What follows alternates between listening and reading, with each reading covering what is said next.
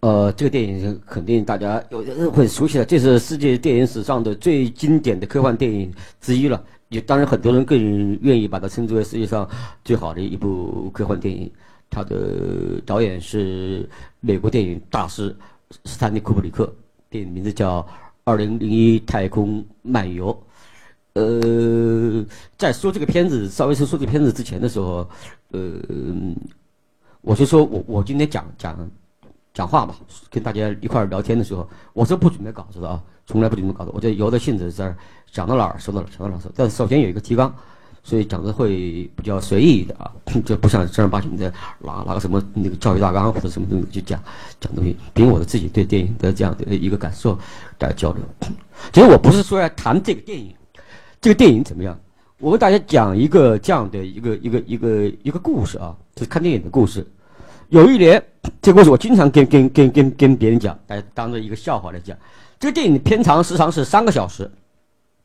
有一年，在中国电影资料馆放这个片子，修复好，好像是四 K 还是几 K，我也忘了。它这个一个修复版的这样的一个在电影资料馆放，放的中途的时候放了一个半小时的时候，他要换换那个肯定要换换胶片还是换什么东西，要停了一下，也让大家稍微休息一下。在这一个半小时之前的时候。观众是陆陆续续、陆陆续续、陆陆续续，呃，半小时，这半小时的时间左右长度嘛，人基本上电影院里，这八百多人的这个放映厅里面座无虚席，都坐满。当一个半小时电影结束的时候，哇，就像潮水一样的声音就在耳边响过，无数的这个观众啊，冲出了电影院，他们以为这个电影就结束了，知道吗？太高兴了，终于可以忍受这个枯燥、枯燥漫长的电影了一个半小时，哇，疯狂的就跑出去了。其实电影远远没有结束，还有一半，还有一个半小时啊！只有真正看懂电影的人，那真正职业观众就要坐那儿一动不动。那这电影还远没有结束啊，还早得很了，故事还没展开了，主题还没有抒发了，坐那不动。但那些人已经受不了了，一个半小时以后，好，当我们把电影看完了以后，三小时电影结束了以后，有人打开那个微博的，呃，微信的朋友圈，无数人点赞，这个结尾太牛逼了，是我看到最好的结尾之一。那还不是机会，那只是中间的一个东西，而且那个东西一点也不留，是不是很简单的东西，是吧？所以说，我这现在讲的，通过这个东西，我要讲一个什么东西呢？就是看电影，刚才说了一个东西，是吧？稍微我想总结一下，不要怕剧透，是个基本的东西，就是不要被故事所捆绑，是吧？第二个是不要有童心，要学会成长，要学会挑战自己的。一而第三个其实跟那也是一个你相辅相成的一个一个一个东西，那就是说要。不要去祈求感动，是吧？这样的、这样的、这样的一个状况。那么最后、最后我要说一点，就是说的话，就是看电影这个东西还有一还有一点比这三个东西还重要的一点，就是什么？不要自欺欺人，不要骗自己。看电影千万不要去骗自己，尤其欣赏艺术，千万就不要去欺骗自己。这一点就是很很让人觉得觉得觉得糟糕的一点，就是很多人看看艺术也是一样的。关于欣赏艺术的这些种种笑话也很多，是不是？有人看毕加索的画，啥也不懂，一看呢，毕加索画的是一群女的，他有个最有名的画叫《亚波罗少女》，他根本不看“亚波罗少女”这五个字，一个呃卢浮宫里面，他写了个字，这个字是个法语写的，中国人他也不识字嘛，他不是一个法文，不是不是法文，这不是啊？还说这几个男的长得太壮了。我说我今天没把这个亚罗少女的画放过来看，是吧？哇，太壮了，好像还写了一幅一幅画屏，这不神经病吗？这不是这，是不是？这这自欺欺人，你没有感动就没感动，你看不懂就是看不懂，这是一个非常正常的事情。而且在我每次我这我因为我跟那个中国电影资料馆的这个策展人沙丹也很熟，我说在整个这个整个这个叫什么，到中国电影资料馆看片的人，大部分以自欺欺人为主，强不自以为是，骆驼硬说马总背。就是指那些人，所以当个文艺青青年，并不是个很光荣的事情。干什么事情都要源自于自己内心，你都不源自于自己内心，你怎么去看电影呢？你怎么能成为一个职业观众呢？所以说，西方有一个很重要的一个谚语，就是说，对自我的忠实才是快乐之源。你对自己，要不然你的快乐是假的，你以为很快乐，别人说快乐，你就是快乐，你就由于由于你自己去自己是欺人的话。你永远就不会拥有一个你自己的看世界的方法，当然也有一些说一个看电影的方法，你是不可能拥有拥有到到这些东西的。所以要诚实的面对自己，首先对自我的忠实，就是首先不是对别人诚实，是对自己诚实。我爱就是爱，不爱就是不爱。就是我不看不懂库布里克，看不懂费里尼，那就不看。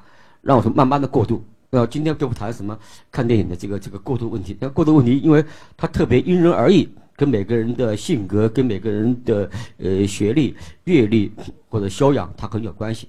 这个就不好说怎么一步步的去看看电影，到那个那个审美的这样的一个层次上来，这个很不好说了。所以说，在这个最后，我时间也差不多了，今天稍微就聊一点，对对。所以我们在最后看一个，一个有有个导演看这个电影是看透了，他是个职业观众。我们看一个职业观众怎么来模仿这个片段，我们就此结束。嗯。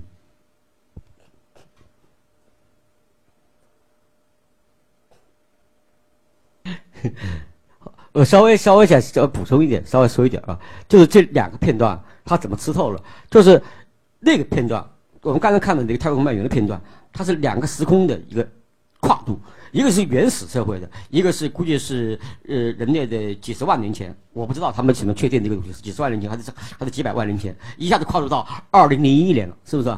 而这个跨度稍微短一点，但相当的神妙。所以说，稍微补充一点，就是电影实际上是关于时间的一门艺术。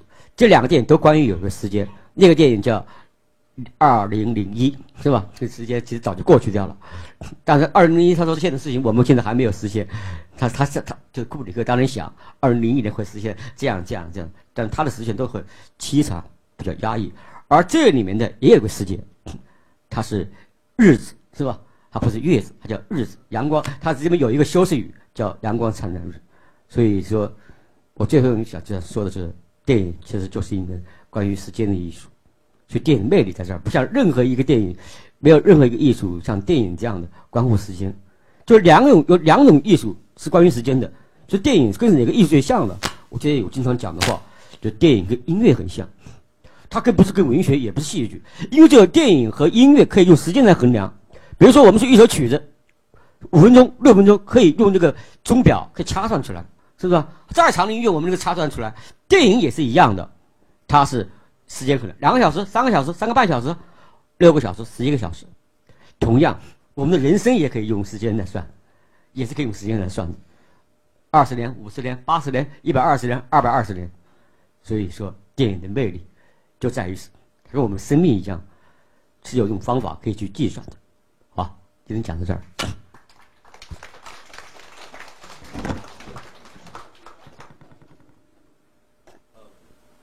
老师好，我有两个问题。老师，就第一个问题，就刚关于刚才讲座，老师就是我有一个疑惑，就是有时候确实看电影有时候看不懂，就像那个《二零零一太空漫游》，我自己也尝试看了，啊呃，结果真的看不懂。然后，然后，然后看一些解。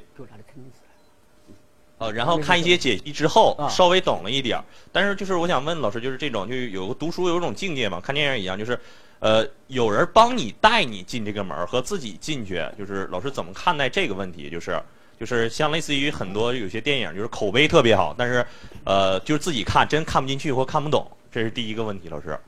啊，第一个问题就是看不懂就不看，很简单，就不看。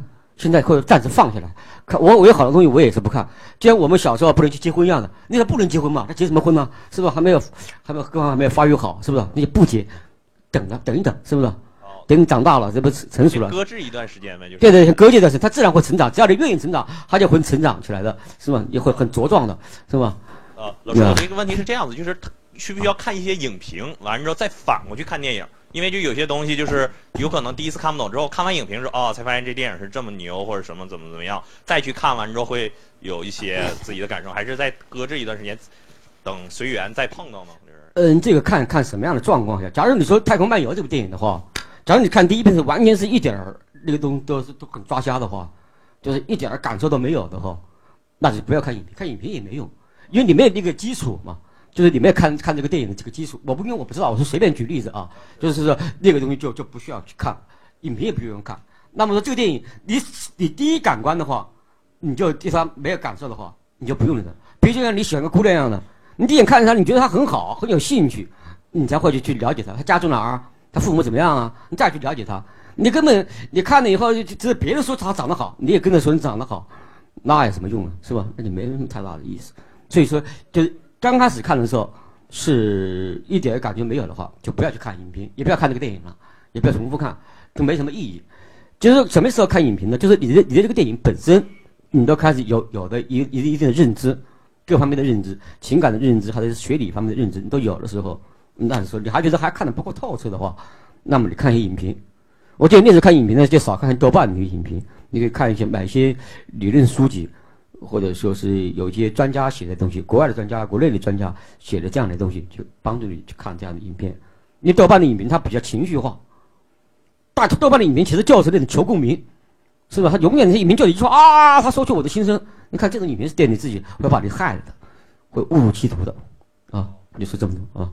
嗯，第二问题也跟跟差不多。那我看今天主办方有红魔嘛，就是，啊，老师怎么看待就是一些这些电影的那种公众号？就比如说像今天有个就是。毒蛇嘛，完之后有个毒蛇电影，就是算是原创圈最大的吧。他自称，就是怎么看待这个？哦，他主要还是一个，他是主要还是一个营销的东西嘛。他们是是一个一一一个现在就是说，就是母子经济嘛，这个东西。所以他他的其实毒蛇其实不是影每一个影评，它一定它具有一具有一定那个认知价值的，它会有一个或者它有的是一个沟通价值和认知价值是两回事啊。它只是具有一个沟通价值，就是认知价值，它还是不是那样的东西。假设说要做一个职业观众的话，我建议你还是看一些有认知价值的这样的东西。但是它有时候会提供一些，看看其实也可以，是吧？就对对对对对，家人也可以，是不是？开卷有益嘛，是吧？看看这东西也可以。但是更重要的还是看一些另外一些东西。我建议你还是，假如真的想对电影，想想成为一个职业观众的话，可以先先买一些电影电影，就是非常基础性的书。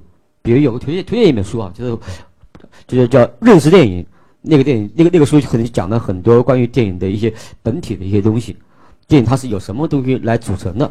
看看那个书估计会有一些好处吧。啊，好，先说这么多。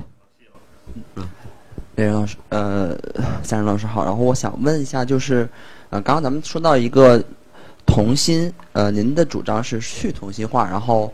呃，我们在成长过程中要勇于去接受我们长大所认知的这个世界。那我不知道您有没有，应该也看过那个呃柏呃，就是德国的一个非常有名的电影叫就是《柏林苍穹下》。嗯。啊，然后里面它是以就是以一个作家的这个线索来贯穿那个诗歌，就是一直在说孩子的这个视角。嗯。我觉得那个从哲学还也好，就是从呃我们对这个东西的。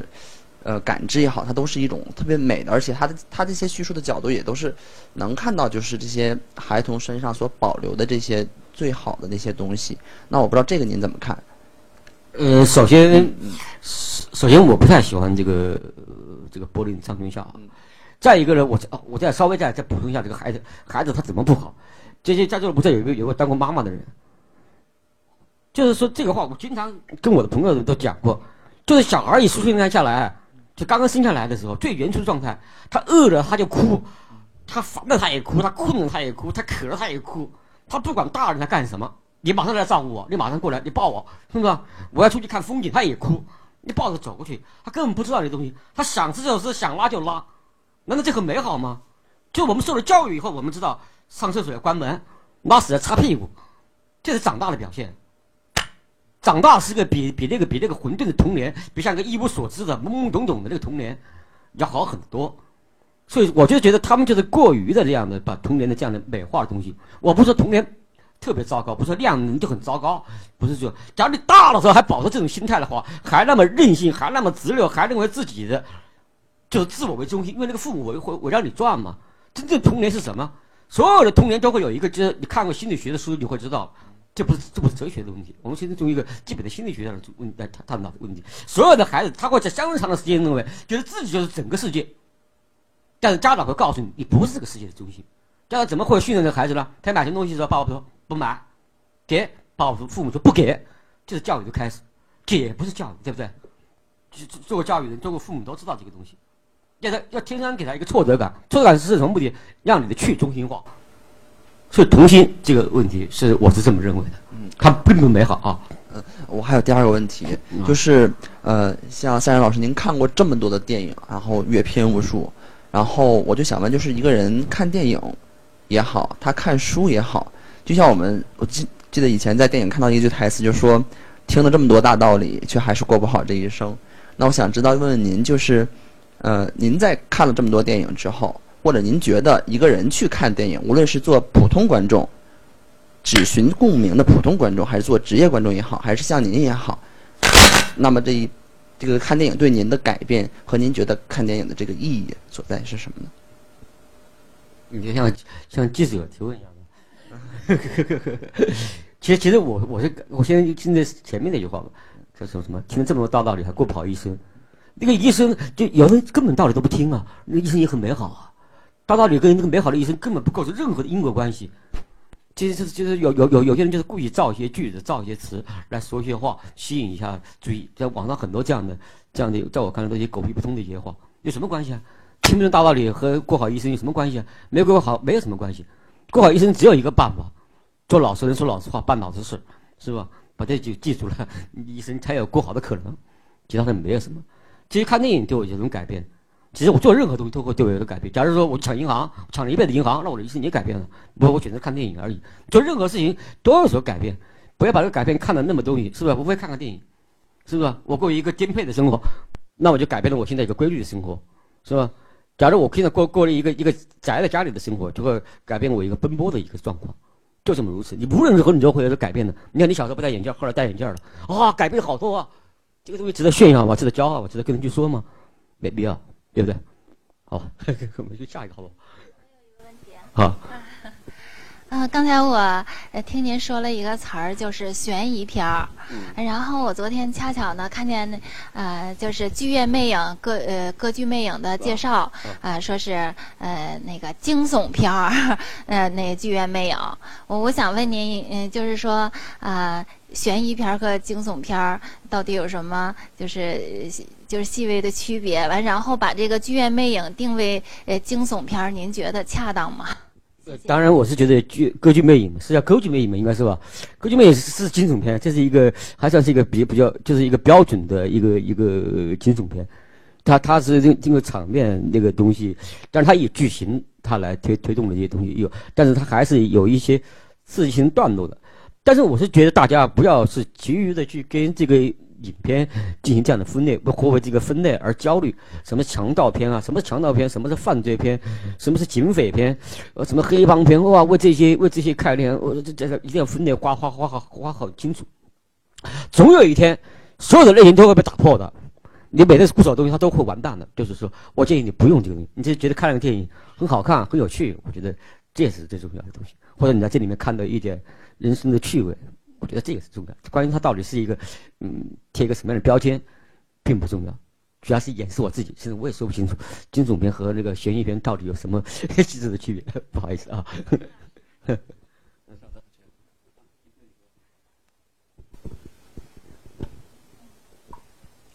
哎，老师好，您刚才提到了一个概念，叫世界十大十佳电影。那么我想问一下，这世界十佳电影分别是哪些电影？它是怎么评出来的？它评价的标准是什么？谢谢。哎呦，这这是个百度百科的问题，这网上都能搜到。它主要是那个英国的杂志，主要就英国杂志那个视语听，也叫画面和音响，他们杂志，他们好像是每年都评吧，呃，今还是每隔几年几年评？红云帮补充一下，几年一评啊？你知道吗？十年一评，我好我好像没没这么看。好，这个并不重要了，反正就它是评的一个东西。最近一直评的就有这个有眩晕，我印象中是不是还有些什么别的片子？应该会有这个，还刚才看放到那个太空漫游，好像也有，应该会有太空漫游，应该会有什么八部半吧？好像应该有会有这样的片子。我经常上榜的片子会有什么七武士啊，东京物语啊。小有就是他远远不是，那那是全世界拍五百部也不会有他呀，五百部也不会，别大部分都是称之为烂片，大烂片一个，啊，这著名电影史上有名的烂片，啊，这个以后再咱们聊这个肖东就是烂在何何处啊，嗯，就是说这个这个刚才讲的就是就有这些片子，但是因为我记不清楚了，标准的话，他是他是请的那个呃全世界的各地的那个有学院的教授，就研究电影的专家，还有一些记者。他们来投票，初审、复审这样的评，然后出来的这样的一个结果，基本上是一个就是学院口味的、学术口味的这样的一个一个评奖，啊？什么？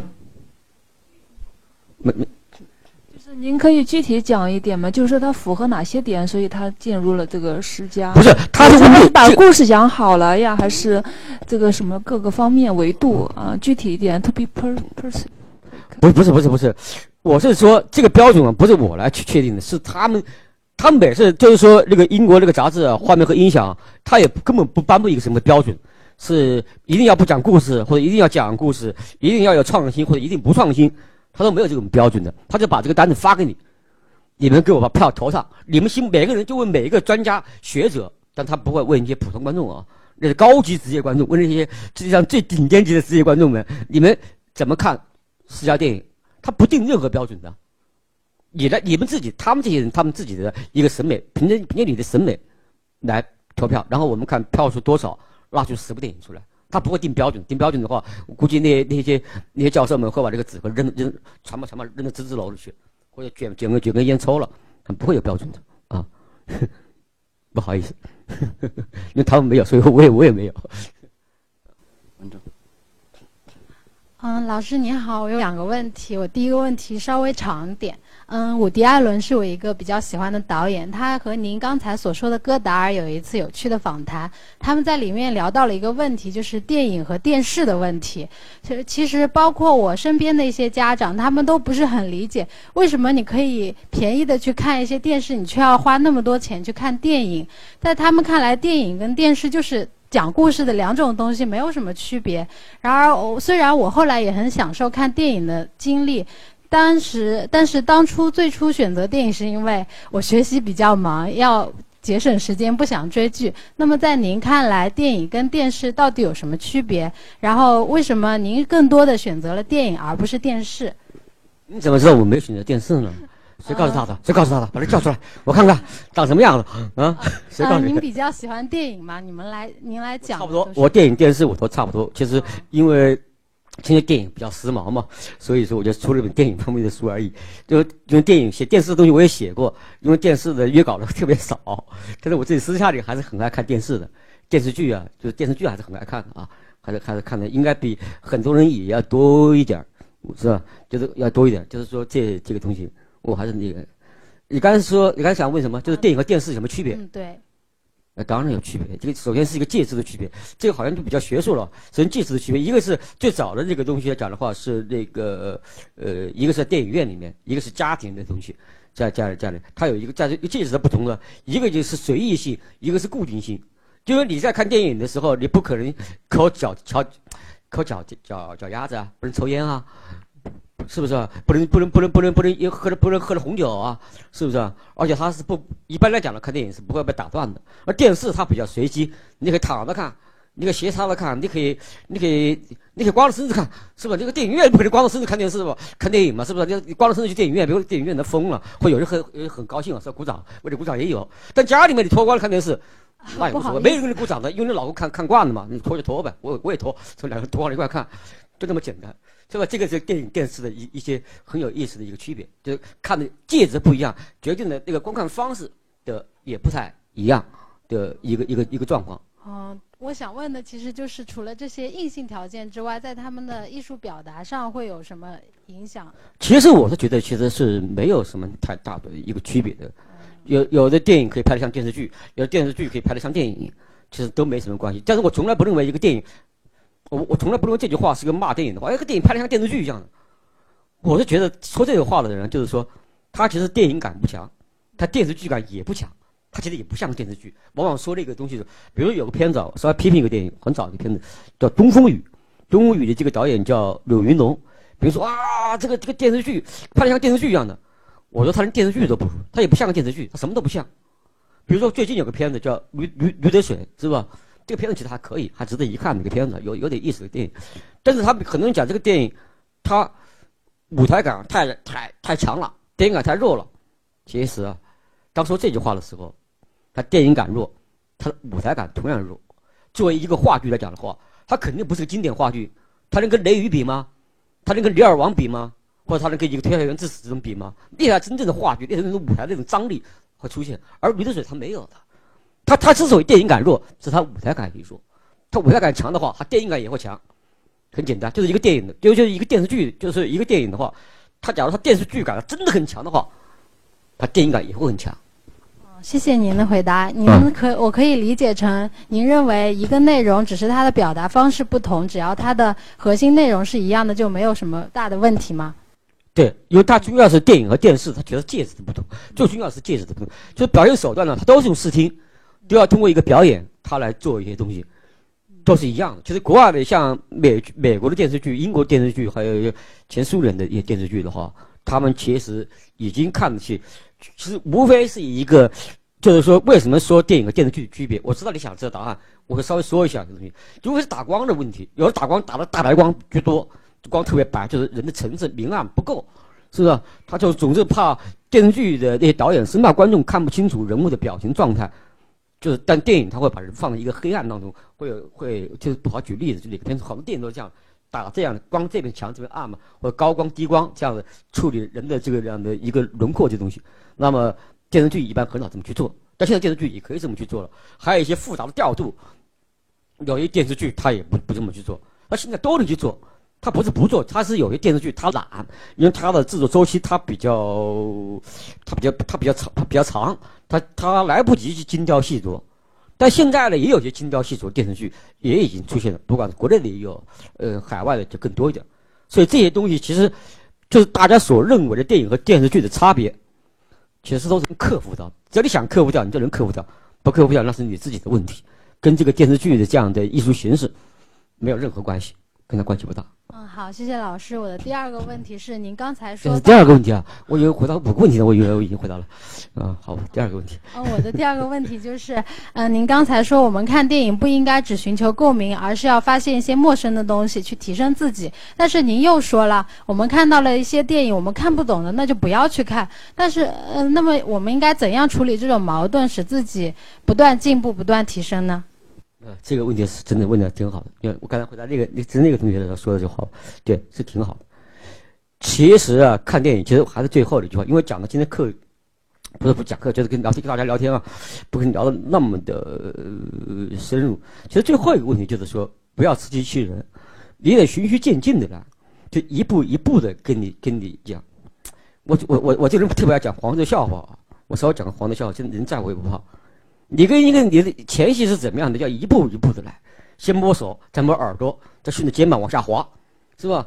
你慢慢慢慢的、慢慢的适应这个抚摸的过程，那你才才能够最后达到最后的高潮，是吧？就是这么一样一个东西，是就？一步步的来来讲。但是你不要突然有个有个人，假如说突然有个人搭你肩膀的时候，你就很烦，哇，那这美好的事情就会离你远去啊，就这么简单。嗯，是我可以理解为从熟悉的东西中找到陌生的因素，然后顺着往下走。对对对对对对对，这同学悟性特别高，对对对对，做的很好，我应该为他鼓个掌，是不是？啊，谢谢老师。啊，老师您好，然后我现在也就是一名普通的观众而已。但是刚才您讲到了一句话，让我印象非常深刻，就是说，电影如果只追求满足观众当下的审美需求的话，是不可能走到今天的。然后恰好这段时间，就是李安有一部新上映的电影，然后他运用了新的技术，但是。就是感觉在就是目前的那些评论并不是很走好，然后我就想问一下，您觉得是因为它超越了观众当下的审美需求，就是说观众可能还是需要从电影的失真中去寻找一种陌生感，然后还是说李安的确对于这个技术的运用有不完美的地方，就是是什么原因导致他？呃，出现这种评论不走好的情况。所以，你看了电影没有？呃，今天上午去看了，但是没有去看一百二十帧的。啊，你看，你好，你你看多少帧的？二十帧还是六十帧的？二十。应该是二十四吧，是吧？啊，二十四。二十二十四是吧？我也是被这台带坏了，我现在 二十四是吧？看二十四帧的是吧？你觉得怎么样？我觉得就算是看二十四帧的，也比以前的感受要真实的很多。你是指画面呢，还是指这个？就是画面。哦，其实，在我我我也这这个例子其实没有，我觉得你这个例子没有举好，好像挺挺那个，但是挺迫近的一个例子。但是其实我因我也翻了一些这样评论啊，这电影我也看了，我看的是一百二十帧的，我们就不不讨论李安的这部电影了。呃，就是很多人关关注这个这个这个电影的，讲的话呢，他们关注的还主要的还不是这个电影的技术方面的东西。这但是首先我首先肯定就是李安的这个技术上的创新，我们应该鼓励。他拍什么不重要，他拍出来是最重要的，是吧？这个技术上的革新，他是有人要去做的，做一做实验嘛，做不好我们就不做嘛，是不是？总得要试一试，这个东西我是认同的。第二个，我在针对你那个问题就是说的话，很多人评论是关于它内容方面的不满，觉得不够不够刺激，或者说觉得它太有点浮泛了，不够深入，种种东西吧，或者说有或者有人去看那个电影很虚伪，很矫饰。就是就是就这样的评论多，很多评论就是说，因为太真实了，所以有一种怪异的感觉。那那那是那那是那个人在看看电影之后，可能是太注重画面了电影，还是那样，电影不止于故事，它也不止于一个画面。真正的好的画面，它会让我们联想到下面一个画面。你看，所有的画面都是这样，它会这个定格，对不对？但是真正的观影者，观影者会看到看到这个荧幕上放不到的地方去，比如他拍一个手这样的，对不对？是吧？假如我们荧幕中看到这双手，观众会看到什么？看到这个手臂，对不对？这是电影要干的事情。所以，假如说他不仅仅看到这个当下的画面，他看到后面的画面，是什么来支撑这个画面？是手臂在支撑着手掌，对不对？这是看电影的一个一个，真是一个非常基本的这样的一个一个一个常识态度。假如说他仅仅只只一个画面，只一个画面的真实的话，我觉得这样的评论的话意义不大。我就觉得这样的意义不大。我我我是认为，关于李安的这个新片的话，批评更多的还是在于他的内容方面。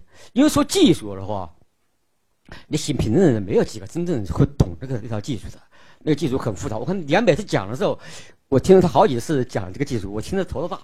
哦哦哦，知道一些大概。但是他还讲的这个东西的话，他主要讲的这个这个这个一百二十帧和人的表情的这样的一个一个一个呼应，那面部表情的这样的呼应的话，说的特别，我听得有点头大。也许我也要继续再去学习去研究，所以我不会关关于这个方面东西妄下定论，因为对于我们来还是个陌生的领域，我们这个陌生的领域还是有一点敬畏之心，我觉得要要好一点，好吗？先回到这儿。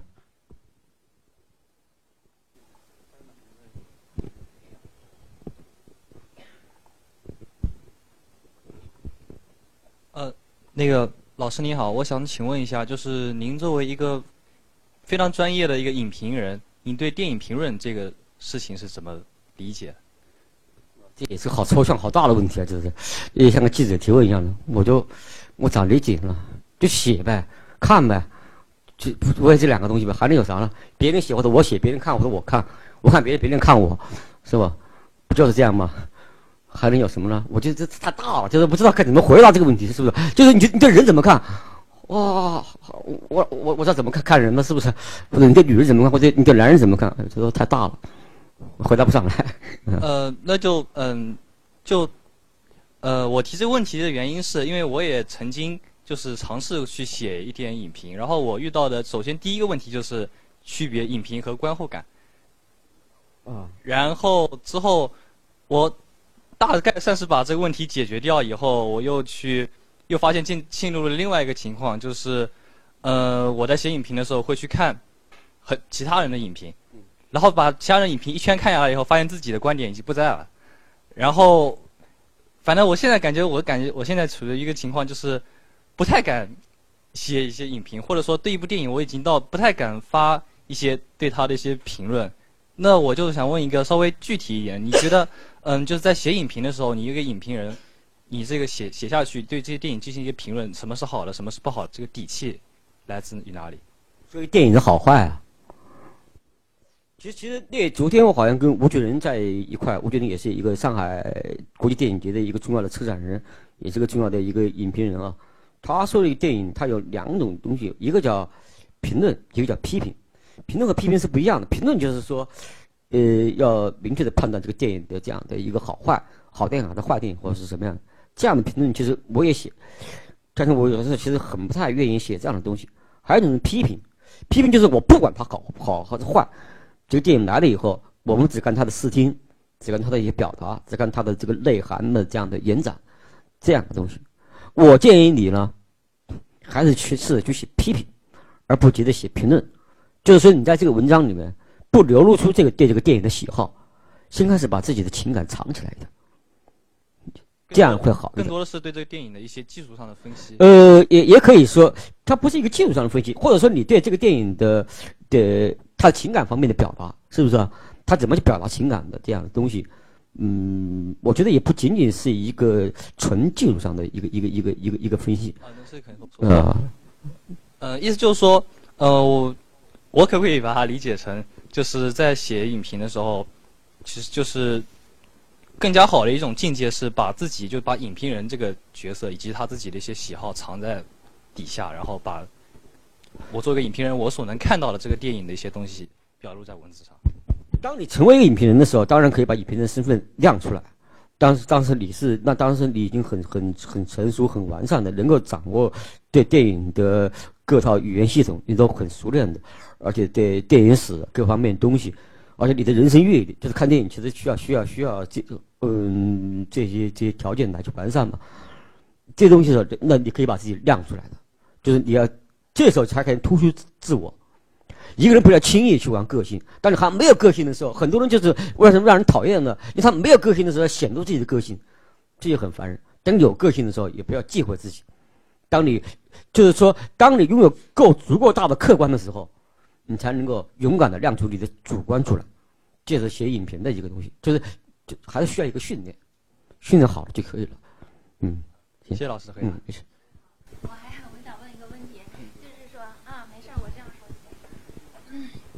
就是影评嘛，呃，它必然就是设计一些故事情节，然后进行分析，还有评论，还有批评。那我就想问，呃，一个问题，就是说，呃，这个电影的单纯的这个故事情节，啊，假如说我就把它放那儿，算不算影评的一部分呢？算不算影评？你把故你陈述故事情节，那肯定不是影评了。你把故事讲一遍，那何必？嗯嗯嗯，这这这不叫评论啊，这这这是个叙述啊。那个那个评论，其实严格来讲的话，或者不严格来讲的话，应该是个议论文，它是要分析的。那故事讲一遍，那不叫啊，那不叫。好，那个因为时间的关系呢，我们可能今天的这个活动呢，就大概到这儿了。还有没有那个那位这个读者朋友想要再问？没有的话，我们就今天结束这个呃活动。啊，那这样吧，那个赛然老师，那最后再那个总结补充两句。没什么特别想补充的，不过非常感谢给大家度过这样的一个美丽的时光啊。我还是说了，电影是门关于时间的艺术啊。最后一句话就是这个，好吧？谢谢大家。